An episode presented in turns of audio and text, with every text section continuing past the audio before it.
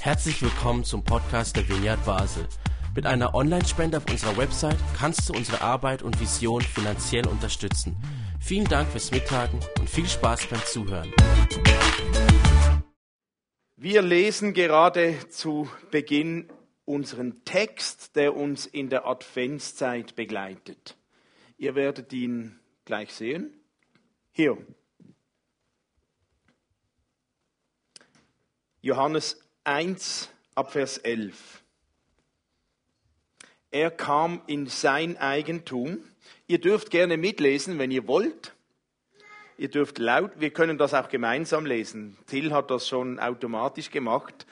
Wenn ihr mögt, dürft ihr, sonst dürft ihr zuhören.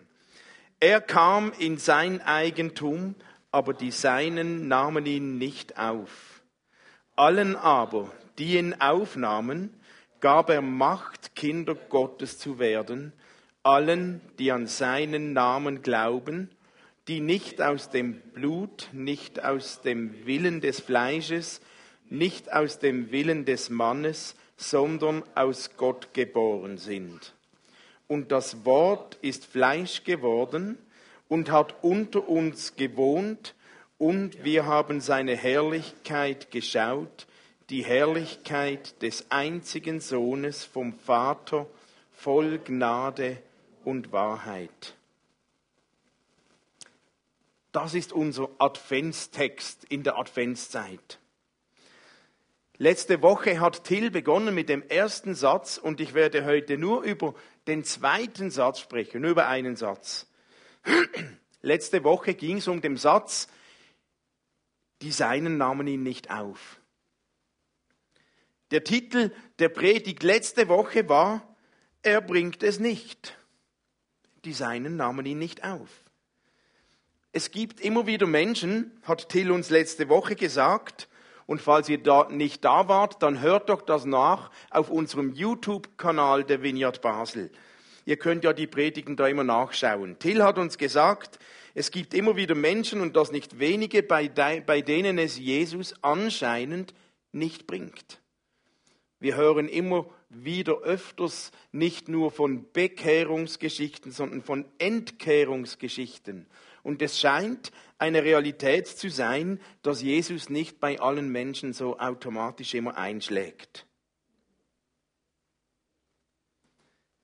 Der Glaube funktioniert anscheinend nicht überall so automatisch. Vielleicht hat ja das auch sehr oft viel mehr mit Gottes Bodenpersonal zu tun, mit Kirche, mit mit Menschen als immer nur mit Gott selbst.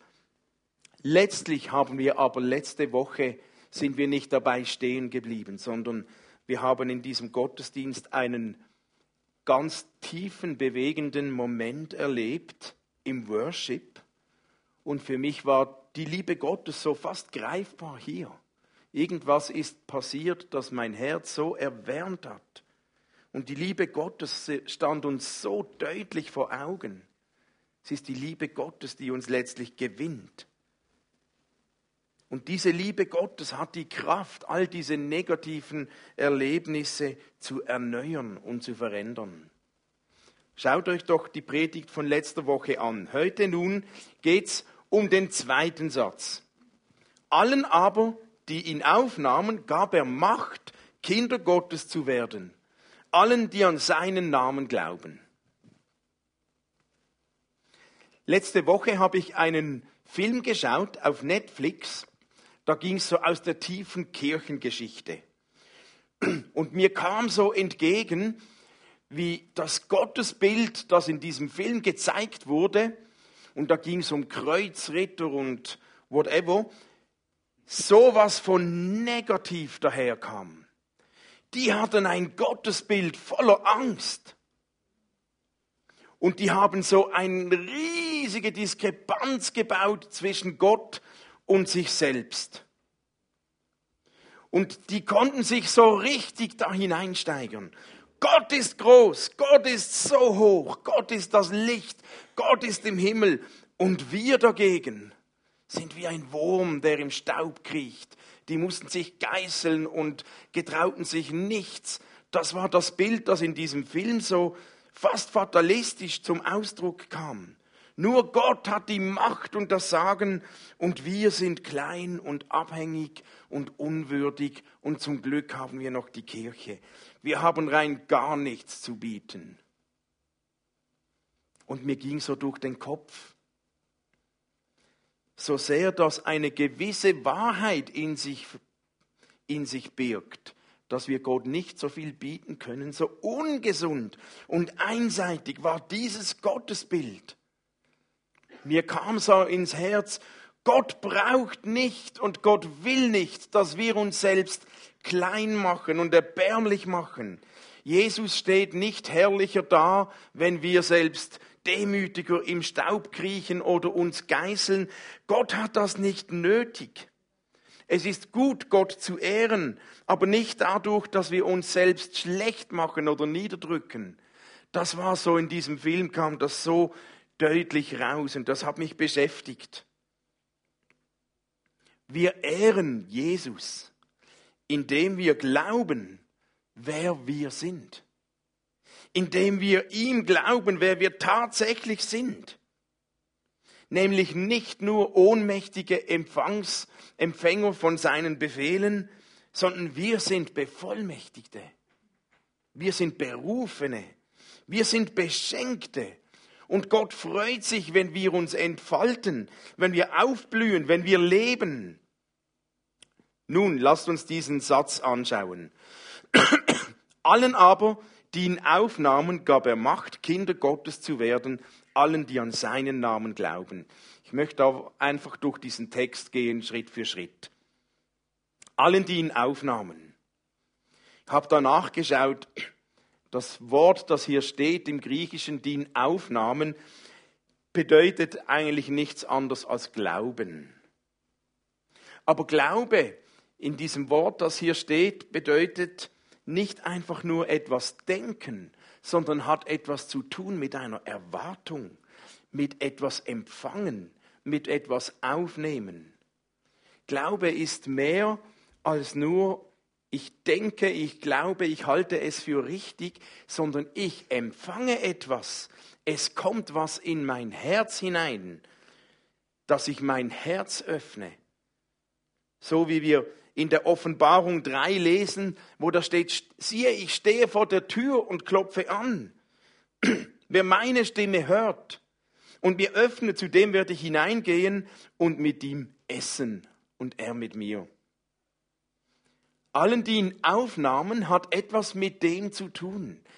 Die Tür öffnen, sein Herz öffnen, diesen Gott hineinlassen und da geschieht etwas ganz Persönliches in unserem Herzen, das all das aktiviert, worüber ich gleich weiterspreche.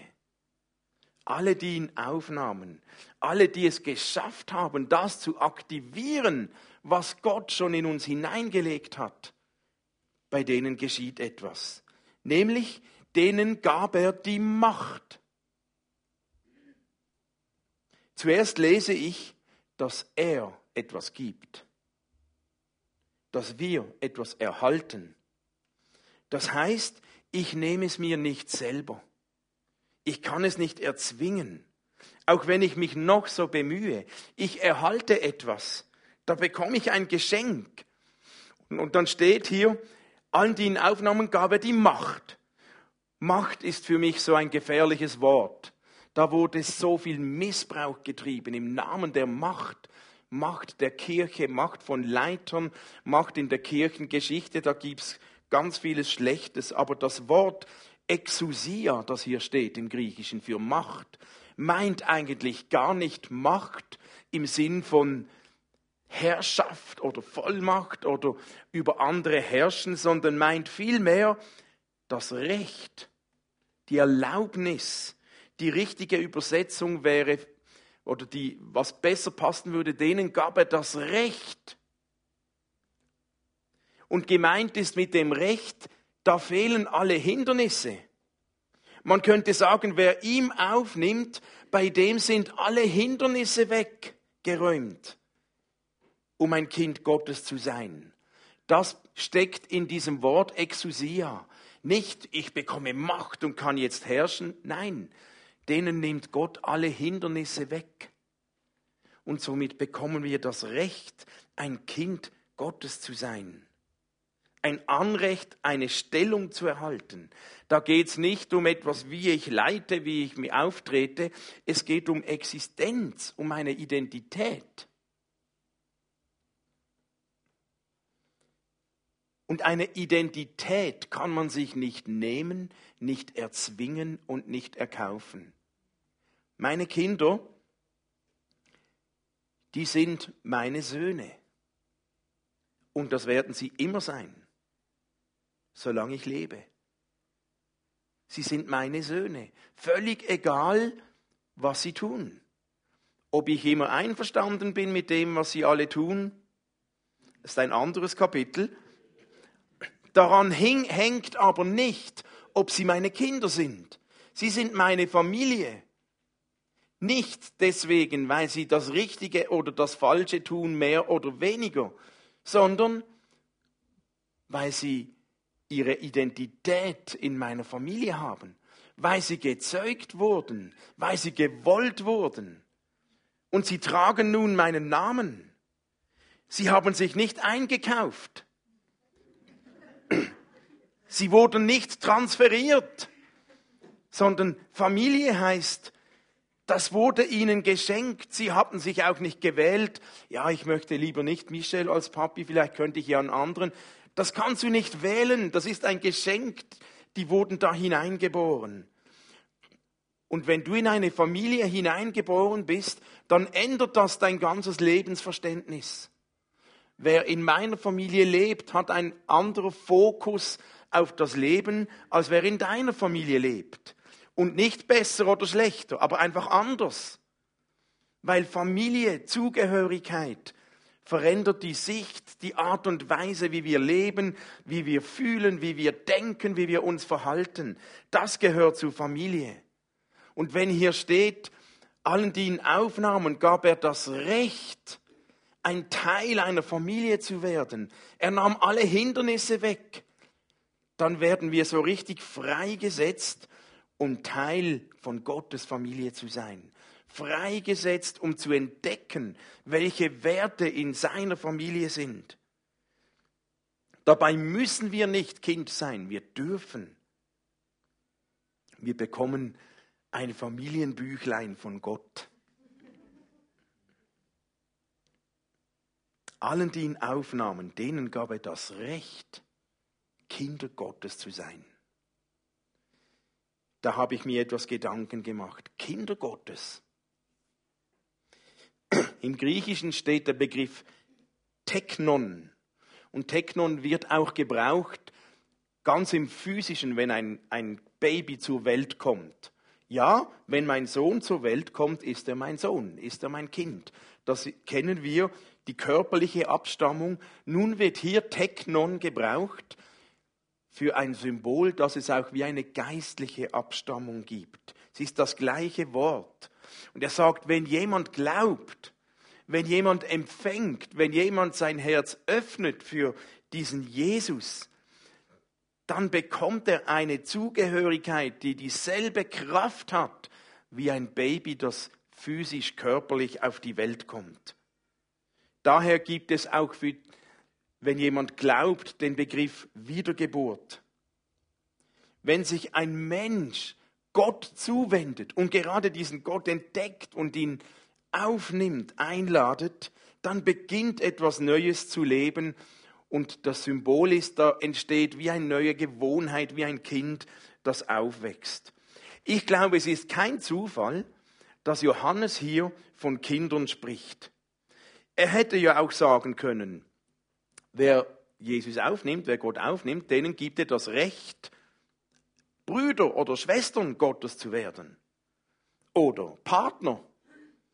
Oder Teilhaber. Oder ein Gegenüber. Oder nein, er spricht von Kindern. Kinder Gottes zu werden. Kinder waren bei Jesus sowas von, vollkommen, von willkommen.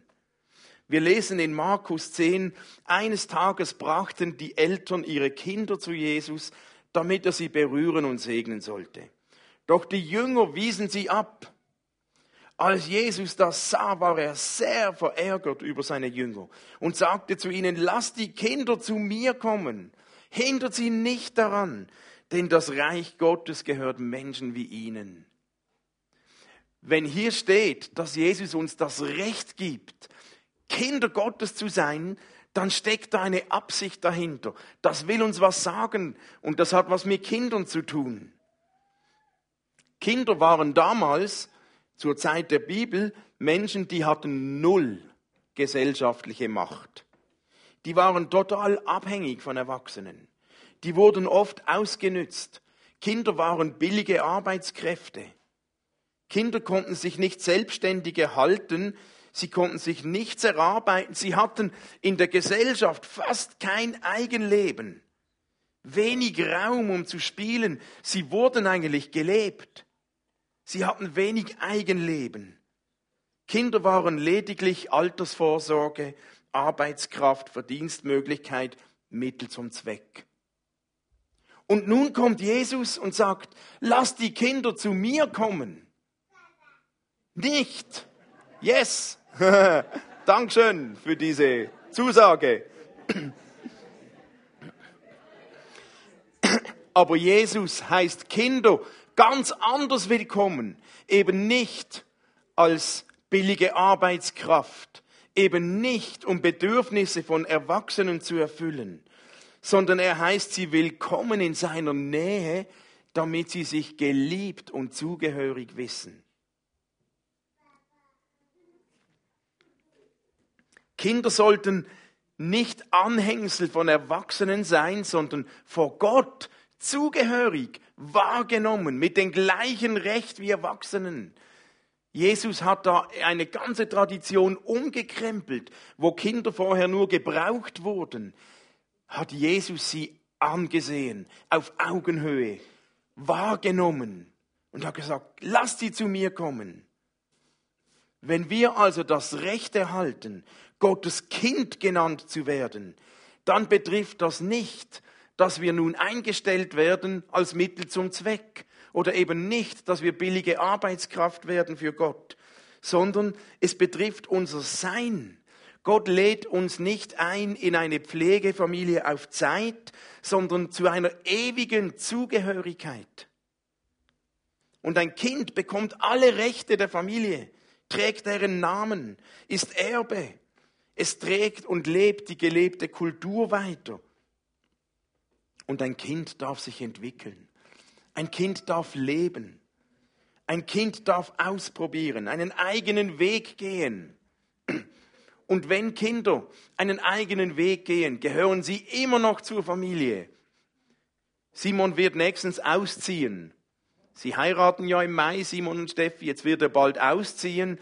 Ja, er geht nochmals einen anderen Schritt, einen eigenen Weg. Deswegen gehört er immer noch zur Familie und ist immer noch mein Sohn, kein Millimeter weniger. Im Gegenteil, ich bin doch stolz, wenn ein Kind es schafft, sich zu entwickeln und selbst zu leben. Und ich glaube, Gott hat dieses Bild im Blick, wenn er uns sagt, er gibt uns das Recht, Kind Gottes zu sein. Das beinhaltet das Recht zu leben, das Leben zu entdecken. Und als Kinder dürfen wir dieses Wort aus Jesaja 43 persönlich nehmen.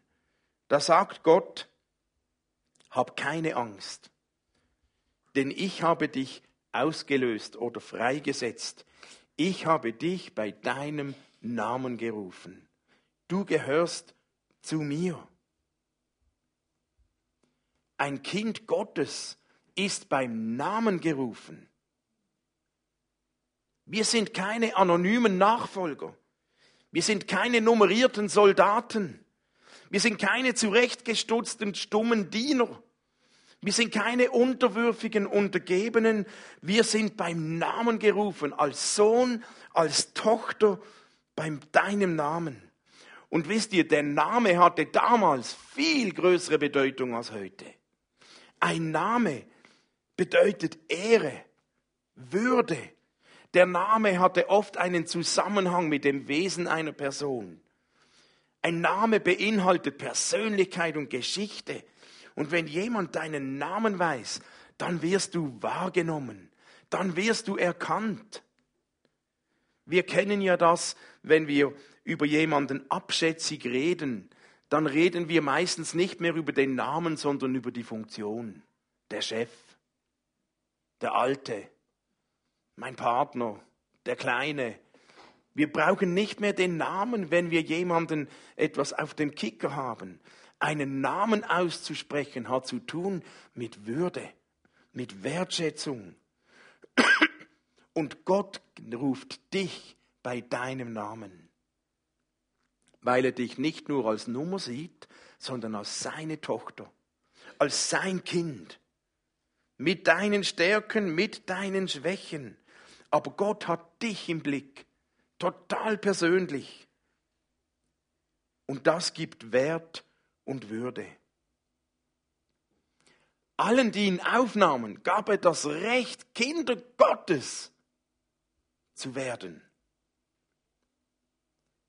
Zu werden. Das dünkt mich auch entscheidend, dieses Verb zu werden. Das griechische Verb, Verb drückt noch ein bisschen mehr aus, meint geformt werden. Wir werden zu etwas geformt. Und gehört das nicht zum Wesen eines Kindes? Ein Kind kommt nicht als Komplettpackung zur Welt und ist alles schon ausgereift, sondern nein, das wird geformt vom Leben, von den Eltern, von der Zeit, vom Alter, das wird geformt. Und so werden wir Kinder Gottes. Ein Kind Gottes muss nicht von Anfang an schon alles können und wissen. Es darf wachsen, es darf Fehler machen, es darf zur Schule gehen. Wir werden Kinder Gottes und hier tönt für mich etwas an, was für mich ein Grundmodus ist meines Christenlebens. Jesus kam als Rabbi und Jesus, ein Rabbi war ein Lehrer und ein Lehrer sucht was? Schüler. Das heißt, als Christen, als Kinder Gottes sind wir eingeladen, Schüler zu sein. Und was macht ein Schüler? Er lernt. Hoffentlich. Das ist der gesunde Modus von uns Christen.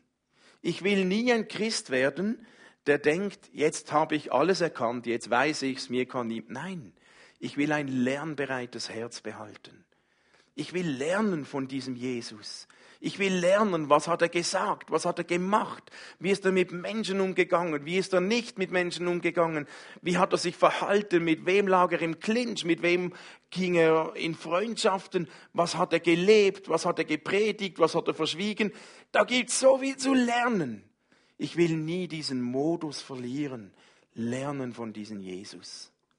Und wenn wir Kinder Gottes werden, dann ist da drin die Einladung verpackt zu lernen. Und wir dürfen das ganze Leben lang lernen. Wir haben nie ausgelernt.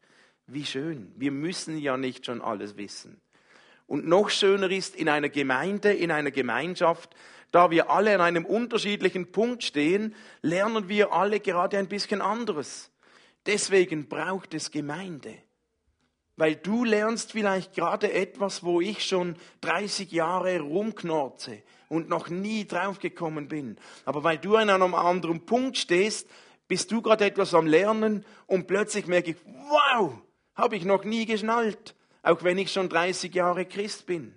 Und der andere lernt etwas, das ist mir noch nie in den Sinn gekommen. Da ist so eine Reichtum drin, wenn wir gemeinsam lernen dürfen. Und unser Satz schließt wieder, allen, die an seinen Namen glauben. Es beginnt mit Glauben und schließt mit Glauben. Das ist etwas ganz Zentrales. Das zentrale Element, das uns dazu bringt, unsere Identität als Kinder Gottes zu entdecken, das steht jedem Menschen offen. Das ist so wichtig unsere Identität als Kinder Gottes. Wir dürfen lernen, wir dürfen wachsen, wir müssen uns nicht einkaufen. Wir sind eingeladen, ein Teil, zugehörig, wir werden wahrgenommen auf Augenhöhe. Und ich weiß, wenn wir davon sprechen, ein Kind zu sein und Familie, Dann gibt es die einen, je nach Familiengeschichte, die du selbst erlebt hast. Die einen füllen das positiv und die anderen füllen das negativ. Aber lasst uns diesen Begriff nicht nur auf unsere eigene Geschichte beziehen, sondern lasst uns schauen, was denn Gott uns sagt, was seine Idee ist. Und ich weiß, wir werden so geprägt vom Stimmen in unserem Leben. Wie viele Menschen habe ich getroffen, die hören vor allem Dinge und Stimmen wie, du bist eigentlich hier nicht erwünscht. Oder die hören, du störst. Oder du genügst nicht. Du leistest zu wenig. Du bist eigentlich nicht eingeladen. Du bist zu wenig hübsch. Du bist zu wenig reich. Du bist zu wenig angesehen. Wie oft hören wir solche Stimmen in unserer Gesellschaft, in unserer Arbeitswelt? Ich sehe bei vielen Menschen, die am Dienstag in den Heilandsack kommen, die leben von der Sozialhilfe, denen wird bei vielen Ämtern so begegnet in einer Haltung, ja, wir helfen dir schon, wir müssen ja, aber eigentlich würden wir lieber nicht. So unausgesprochen. Und wenn solche Stimmen einem genug oft begegnet, dann macht das was mit unserer Seele dann beginnt sich unsere Seele zu deformieren. Und langsam setzen sich solche Sätze fest in unserer Seele. Und schnell zementiert sich ein Bild, ich bin nicht würdig.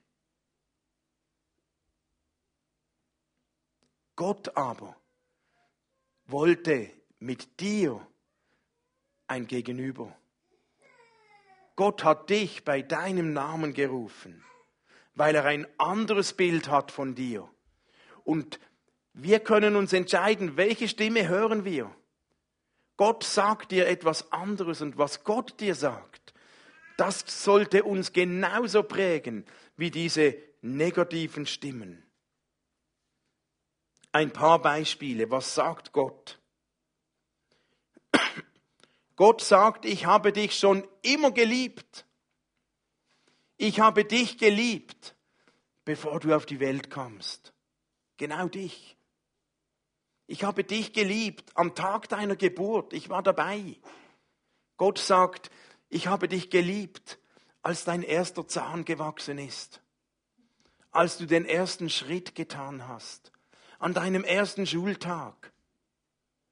Bei deiner ersten Liebe. Bei deinem großen Frust oder Verletzung.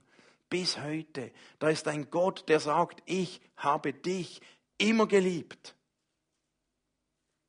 Gott sagt, du bist gewollt. Es ist kein Zufall, dass es dich gibt. Natürlich hat ein Mann und eine Frau hat gebraucht, dass es einen Mensch gibt, aber du bist gewollt.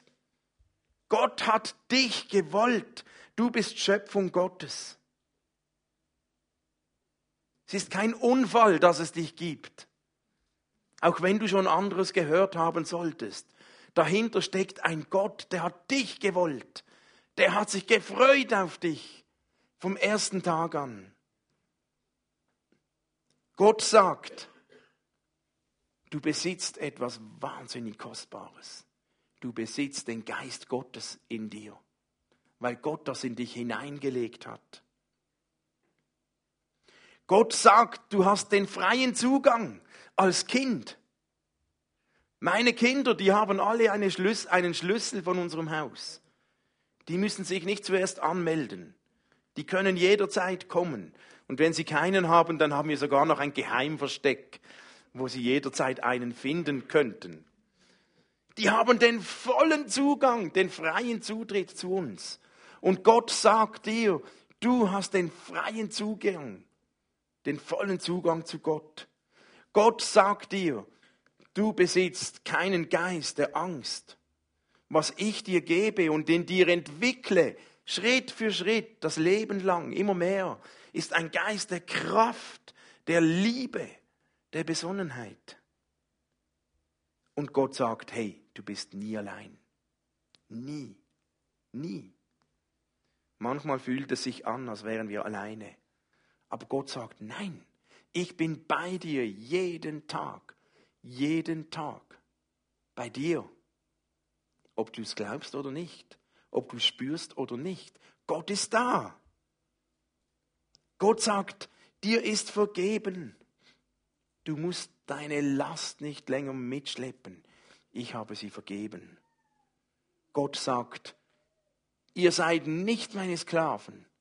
Ihr seid nicht meine Diener. Ihr seid nicht meine Soldaten. Ihr seid meine Freunde. Der Titel der Predigt heute ist, du bringst es. Letzte Woche war der Titel, er bringt es nicht. Hey, du bringst es. Du, genau. Du hast Gott etwas zu bringen und zu bieten, weil du hast etwas total Wertvolles, Einzigartiges, Einmaliges, das nur du hast. Du bringst es, weil du gewollt bist, weil du ein Gegenüber von Gott bist, ein Kind Gottes, du hast die Zugehörigkeit, weil du Gott auf Augenhöhe begegnen darfst. Und vielleicht hören wir immer ein bisschen beide Stimmen in unserem Leben. Diejenige, die sagt, oh nein, ich doch nicht. Aber auch diejenige, die sagt, doch, du, die Stimme Gottes. Und wir können uns entscheiden, welcher Stimme wir mehr Gewicht geben, auf welche Stimme wir mehr hören.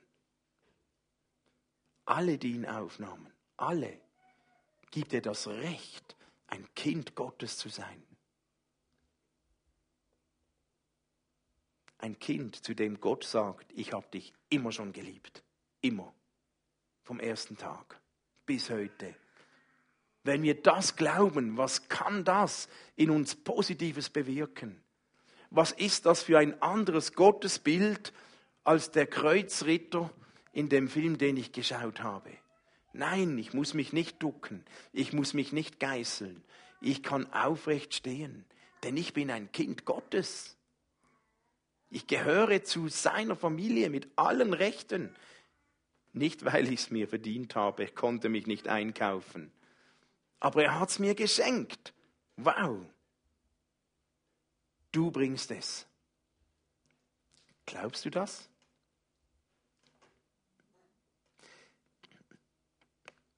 Wir möchten noch einen Teil Worship jetzt anhängen. Und wenn ich euch ans Klavier und so bitten darf. Also Till und seinen Sohn, genau. Familie.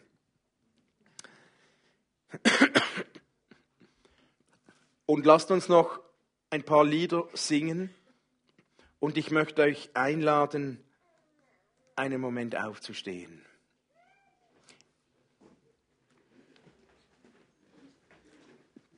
Also fühl dich nicht gezwungen, du darfst auch sitzen bleiben, aber manchmal hilft es aufzustehen, wenn man genug lange zugehört hat. Es geht nicht ums Stehen, es geht um, um dein Herz. Schließt mal eure Augen.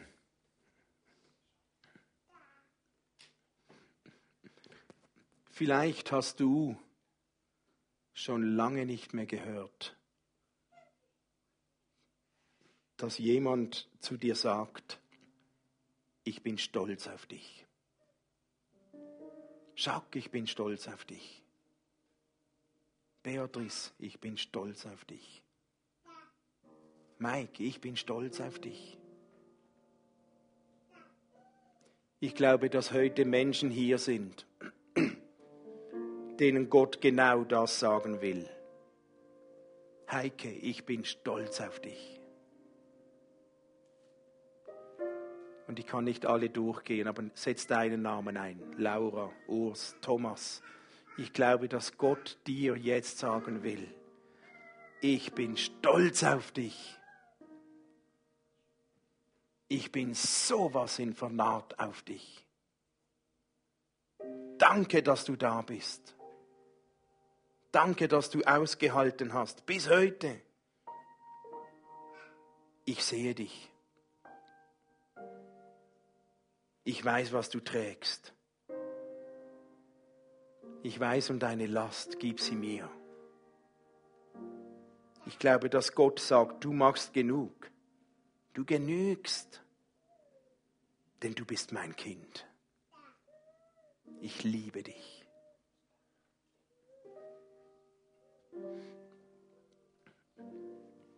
Wenn du diesen Zuspruch gerade nötig hast, dann halt eine oder zwei Hände, einfach öffne sie und lass das in dein Herz sinken. Und wenn ihr mögt, legt doch einander gegenseitig die Hand auf die Schulter, bitte fragt zuerst, wer das möchte, und lasst uns das einander zusprechen. Lasst uns das einander sagen. Manchmal hilft es, zu glauben, was Gott sagt, wenn wir das im Namen Gottes einander zusagen. Und ich lade euch ein, füreinander zu beten, zuzusprechen. Du bist geliebt. Ich bin stolz auf dich. Und lasst uns in dieser Haltung die nächsten Lieder singen. Okay. Jesus, danke, dass du da bist. Und Jesus, danke, dass du mir sagst, ich bin stolz auf dich.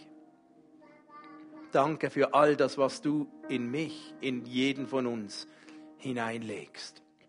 Und komm jetzt, Heiliger Geist, und schreib das tief, tief in unser Herz. Du bist gewollt. Ich bin stolz auf dich. Ich liebe dich. Komm und beschreibe unser Herz. Danke, dass du da bist, Jesus. thank you